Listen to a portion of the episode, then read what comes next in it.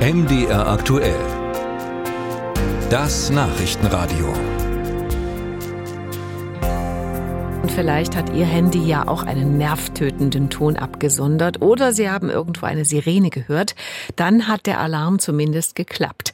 Denn heute ist ja bundesweiter Warntag. Die Behörden testen an diesem Tag flächendeckend die Warnsysteme für Katastrophenfälle. Und außerdem sollen damit auch wir Bürger für diese Alarmsituationen sensibilisiert werden. In der Vergangenheit waren diese Warntage nicht immer so richtig erfolgreich. Deshalb wollen wir heute heute mal schauen, wie es so gelaufen ist. Unser Reporter André Damm war in Dessau unterwegs und ich habe ihn gefragt, was er denn um 11 Uhr dort erlebt hat. Ja, ich war am Dessauer Hauptbahnhof unterwegs und ich war einige Minuten früher da, um so mal die Stimmung ein bisschen einzufangen. Hab dann gesehen, dass so zwei, dreihundert Leute auf dem Bahnsteig waren und immer weitere dazu strömten. Die wollten mit dem Zug von Dessau nach Leipzig fahren. Also es war relativ viel Betrieb in Dessau auf dem Hauptbahnhof. Und dann Punkt 11 Uhr oder sogar noch einen Tick früher ging es los. Also tatsächlich ein ohrenbetäubender Lärm. Die Handys, die haben gepiept und auch die Lautsprecher, die haben richtig viel Krach gemacht. Also das konnte niemand überhören.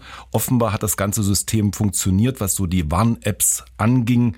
Es gibt ja private Apps wie Nina oder Cut-Warn, die man sich runterladen kann, aber auch das Broadcast-System, was quasi ein automatisch auf dem Handy informiert. Und das hat in Dessau zumindest auf dem Hauptbahnhof gut funktioniert. Waren denn auch Sirenen zu hören in Dessau? Nein, überhaupt nicht. Und das ist auch so eine Besonderheit in Sachsen-Anhalt. Die Großstädte Dessau, aber auch Halle und Magdeburg haben vergleichsweise wenige Sirenen. Und die Sirenen, die sie haben, die stehen so in den ländlichen Gebieten. Dessau zum Beispiel hat zehn Sirenen und die befinden sich in ländlichen Ortsteilen wie Neken, Ritzmeck und Mainsdorf. Und sonst vertraut man darauf, dass die Technik funktioniert, dass die Apps funktionieren. Und die anderen Sirenen, die sich in Sachsen-Anhalt befinden, 2000 insgesamt, die sind vor allem in den ländlichen Gebieten. Und wir haben noch eine Rückmeldung aus Käfenhainichen bekommen. Das ist so ein ländliches Gebiet.